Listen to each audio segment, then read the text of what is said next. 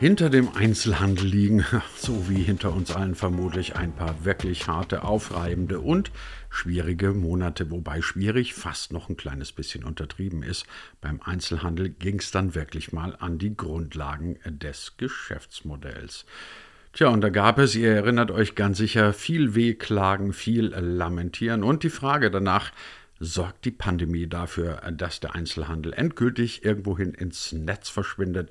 Sorgt sie möglicherweise auch dafür, dass kleinere Läden überhaupt gar keine Chance mehr haben und wir künftig alle ein Einigvolk von Amazon-Shoppern sind? Nö, keineswegs, sagt unser heutiger Gast in der neuen Ausgabe von D25. Im Gegenteil, möglicherweise haben sich die Kunden sogar auf die Stärken des Einzelhandels besonnen und Vielleicht hat auch der Einzelhandel ganz gut verstanden, dass Digitalisierung keineswegs immer nur was Schlechtes ist, sondern ein paar Chancen bietet.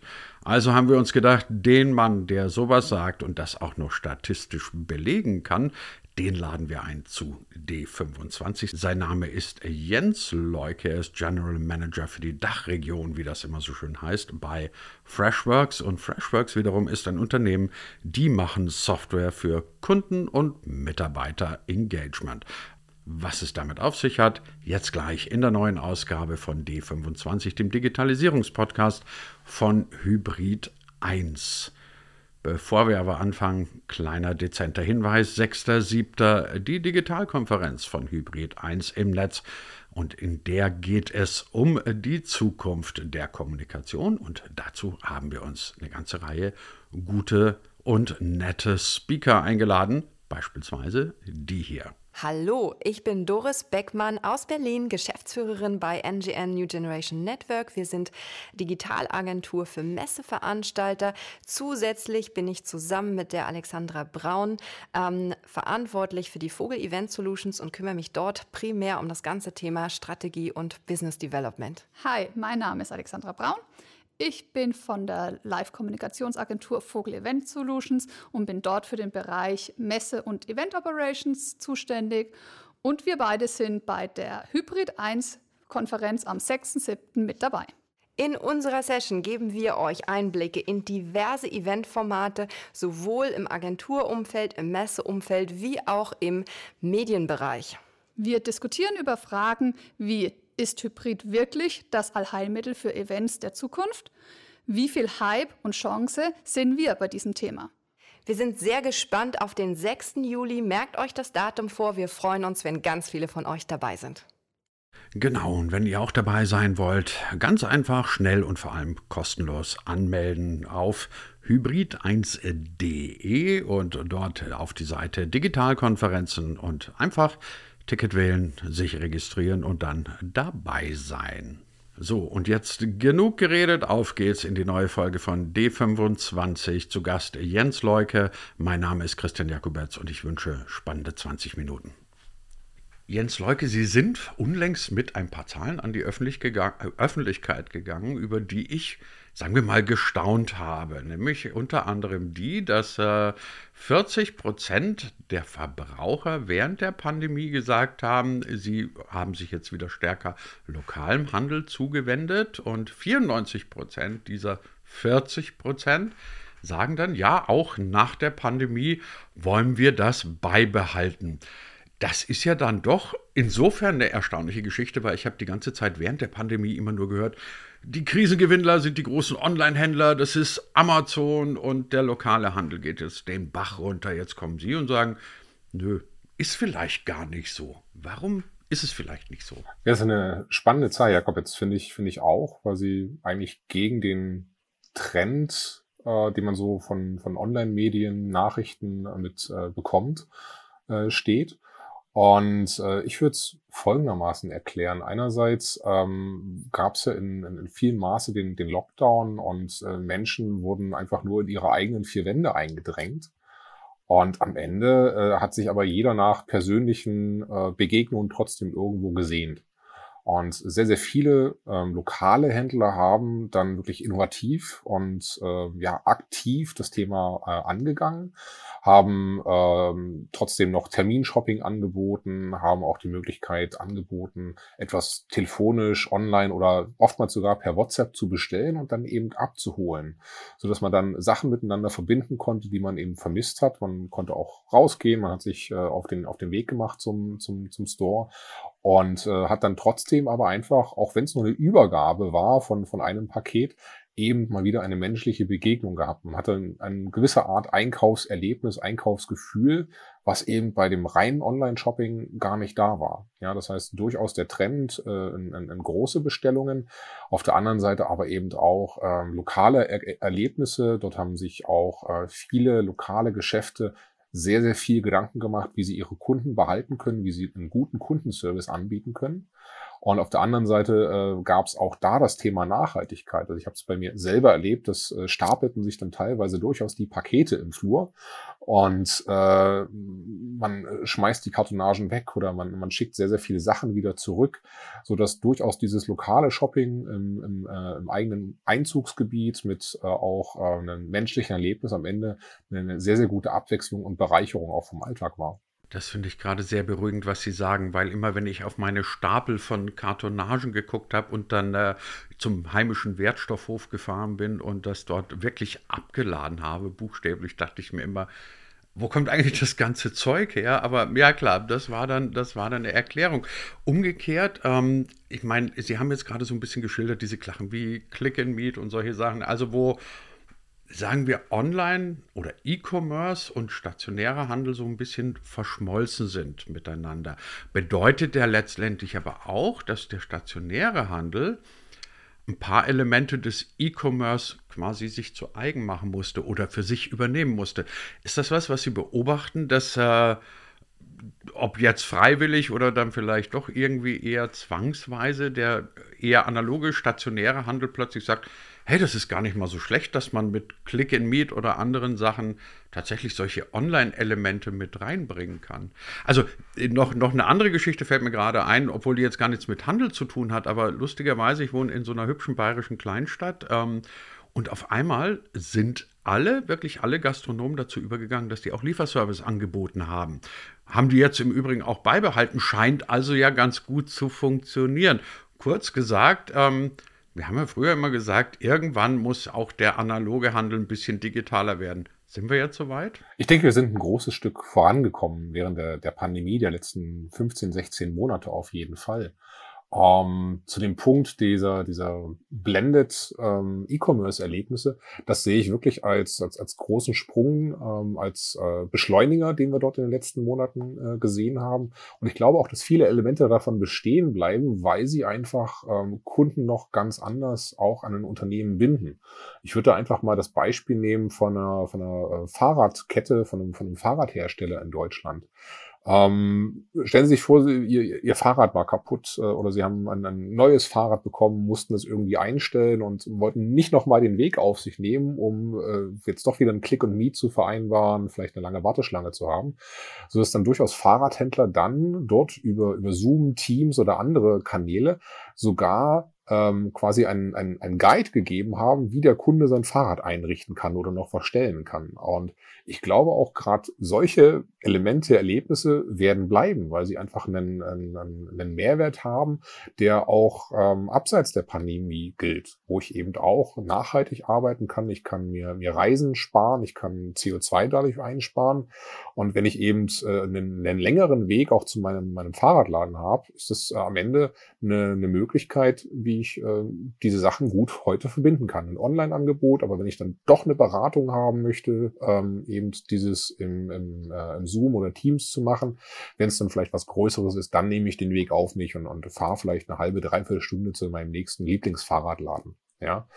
Ähm, zu dem Thema Essen, Herr Jakobetz, ich glaube, auch, auch das wird bleiben. Also ich glaube, da haben sich viele Händler, erst äh, viele, viele Restaurants oder auch, auch ähm, Snackanbieter ähm, weiterentwickelt, extrem weiterentwickelt, was so vor Corona höchstwahrscheinlich noch ein bisschen länger gedauert hätte, was aber die Kunden und ähm, heute einfach schätzen. Ja, das muss nicht mal unbedingt der, der, der große Lieferservice sein, sondern äh, da, da schaue ich mal auf meinen äh, Lieblingsitaliener bei mir um die Ecke, wo wir sehr, sehr häufig einfach eine Pizza bestellen. Ähm, das, was der sehr, sehr schnell eingeführt hat, war eben die Möglichkeit der Bestellung per WhatsApp. Und äh, ich glaube, das Angebot wird auch danach bestehen bleiben, wenn man die, die Karte kennt, wenn man vielleicht sogar sein, sein Lieblings, ähm, seine Lieblingspizza, sein Lieblingspasta hat, äh, einfach nur zu sagen, hey, ähm, lieber Angelo, sage ich einfach mal, ich möchte gern die und die Pizza haben, die und die Pasta, wann kann ich es abholen? Und krieg sehr, sehr schnell eine Antwort. Und habe eben auch wieder ein Element der, der Asynchronität dort drin, wo ich eben nicht in der Telefonschleife hängen muss äh, oder versuchen muss, ihn, ihn anzurufen, während er gerade noch drei Pizzen in den Ofen reinschiebt und nicht ans Telefon gehen kann. Ja? Und äh, habe dadurch einfach eine, eine andere, angenehmere Möglichkeit, wieder mit, äh, mit meinem Lieblingsrestaurant in Kontakt zu treten. Und ich glaube auch, dass das wird bleiben.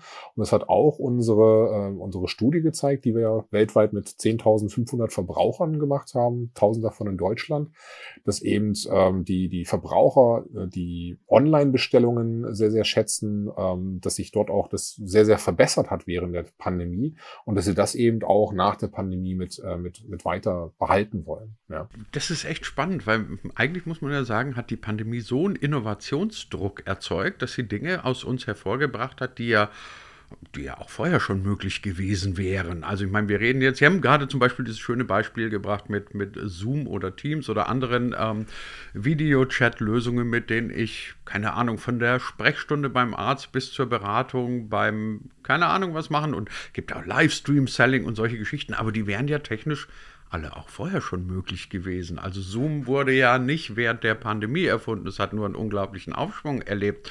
Ähm, also insofern interessant zu beobachten, dass ähm, man unter Druck gerät und feststellt, es geht auch anders und gar nicht mal schlechter.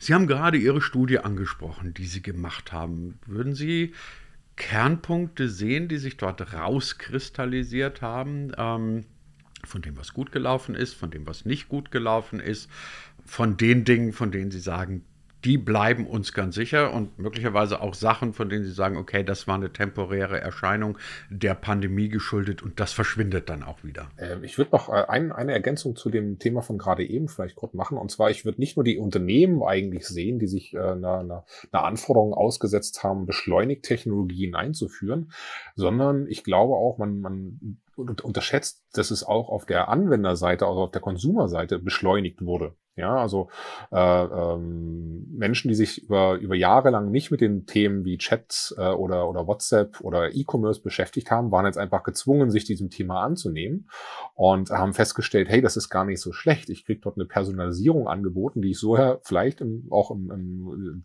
direkten Shopping gar nicht kannte. Also die Beschleunigung gab es auf beiden Seiten und das sah man auch ähm, in, in der Studie. Ja, also das, äh, den einen Punkt hatten Sie schon erwähnt, äh, erwähnt, diesen Wechsel zu auch den äh, lokalen Geschäften oder die Ergänzung mit den lokalen Geschäften.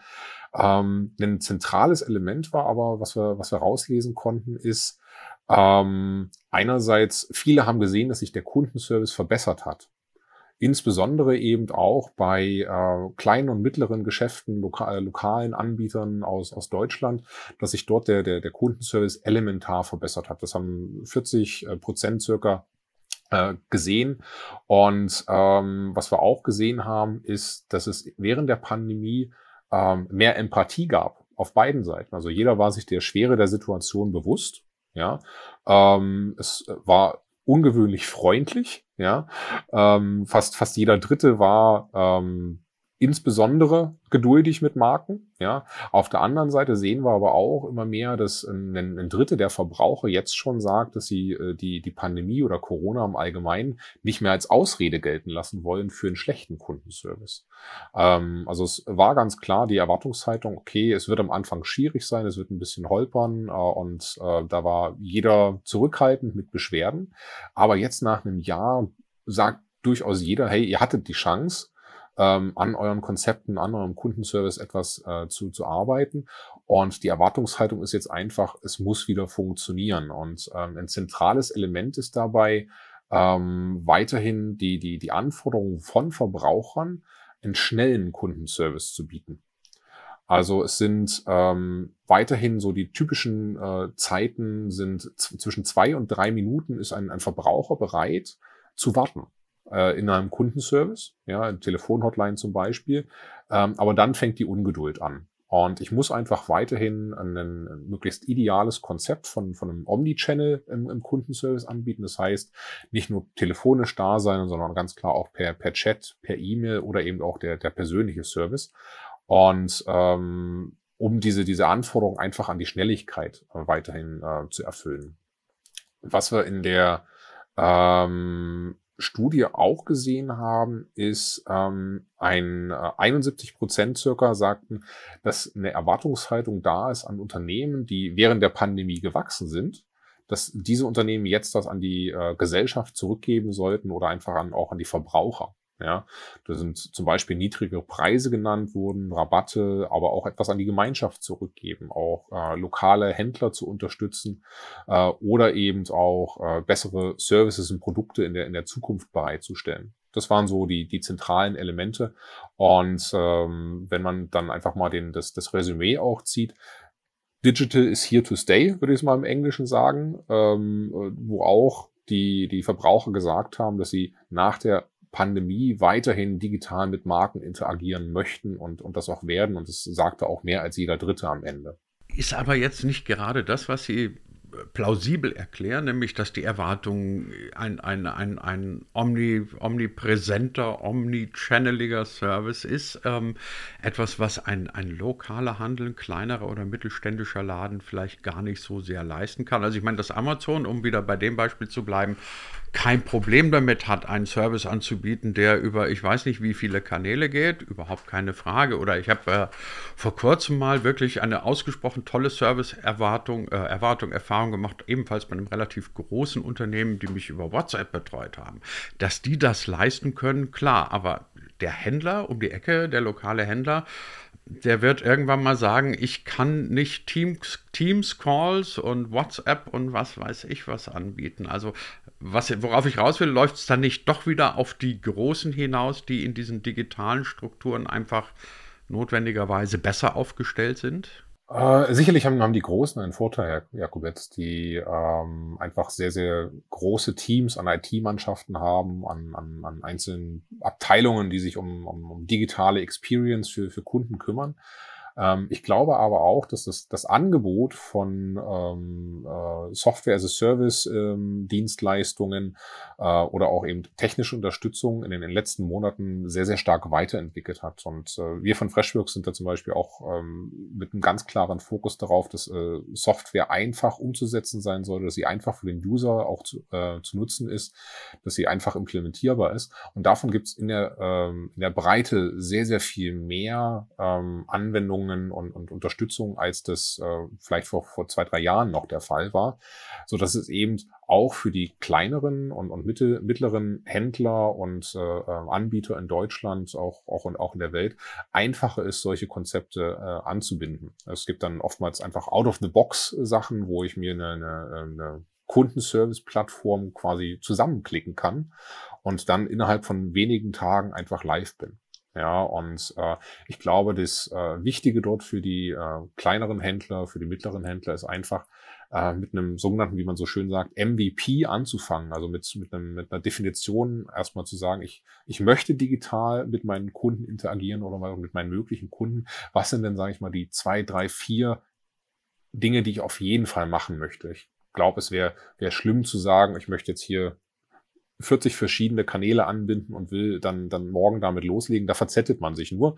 Aber wenn man im Kleinen anfängt und dann nach und nach erweitert, können das durchaus auch die, die kleineren Händler heute tun. Sehen Sie aus Ihrer Sicht äh, den Megatrend, die Killer-Applikation des Handels in den nächsten Jahren? Ich weiß, das ist wieder eine der unzulässigen Journalistenfragen, weil Journalisten ja immer gerne was mit Mega und Killer fragen, aber also selbst wenn man es nicht so zuspitzt, gibt es das eine Ding, von dem Sie sagen, Leute, wenn ihr das nicht habt, dann seid ihr in fünf Jahren tot? Ich würde es gar nicht mal auf eine Anwendung und konkrete Anwendung beziehen, Herr Jakobitz, sondern eher auf, äh, auf, auf Konzepte. Ja, ähm, über, über die Anwendung kann man dann sicherlich reden oder über den Kanal. Ich nehme da mal als Beispiel äh, oftmals gehypt äh, Snapchat, äh, Clubhouse äh, und, und wie sie alle heißen, haben alle irgendwo eine gewisse äh, Hype-Kurve und flauen danach wieder ab.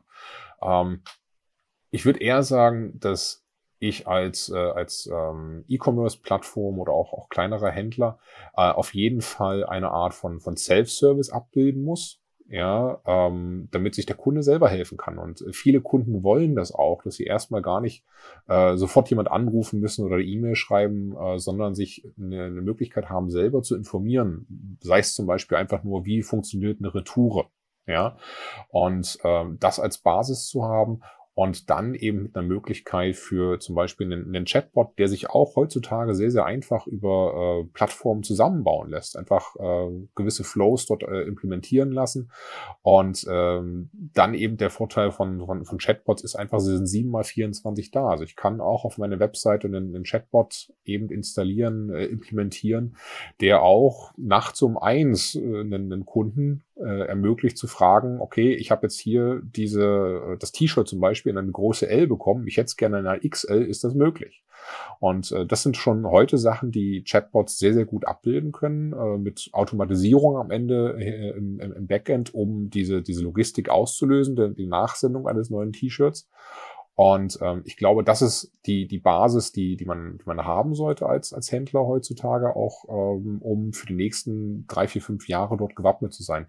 Welche Anwendung oder Kanal ist es gar nicht mal so signifikant. Das kann heute der Chatbot auch schon über WhatsApp implementiert werden. Da kommen später sicherlich noch andere Kanäle hinzu, wie vielleicht Apple Business Chat, Facebook Messenger ähm, oder, oder WeChat, je nachdem, welcher Kanal geht. Aber der Kanal ist gar nicht so das Entscheidende, sondern eher die, äh, die Konzeption dahinter. Wie habe ich den, den Kunden im Fokus? Wie kann ich äh, den, den beim Begeisterung beim Kunden auslösen und so auch eine Marken- oder auch Unternehmenstreue eben hervorrufen? Der digitale Handel während der Pandemie, jetzt gerade und vor allem nach der Pandemie. Alles, was ihr darüber wissen müsst, liebe D25 Community, haben wir heute besprochen mit unserem Gast in der neuen Ausgabe von D25, nämlich mit Jens Leuke. Herr Leuke, ganz herzlichen Dank dafür. Vielen Dank, Herr Jakobetz, für die Möglichkeit.